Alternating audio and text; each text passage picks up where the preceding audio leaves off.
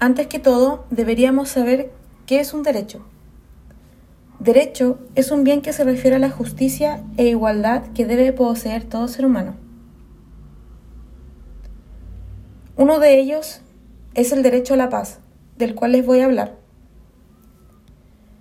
El derecho a la paz es una virtud que deberíamos adquirir todos desde el momento de nacer hasta el fin de nuestros días. Pero si pensamos bien, lamentablemente, este es uno de los derechos más vulnerados en el mundo.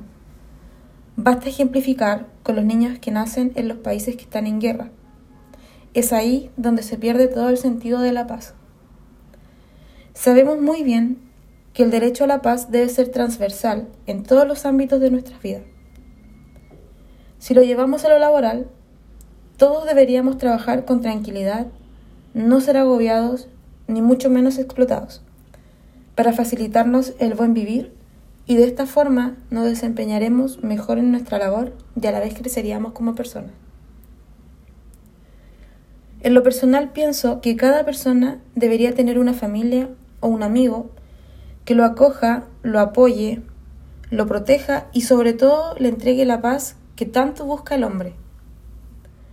Deseamos que la paz reine en la vida de cada persona en el mundo, pero a veces el deseo de acceso a la justicia puede ser desoído, pero no desaparece, porque a la vez sabemos que la paz no surge automáticamente cuando las armas se silencian y las atrocidades cesan.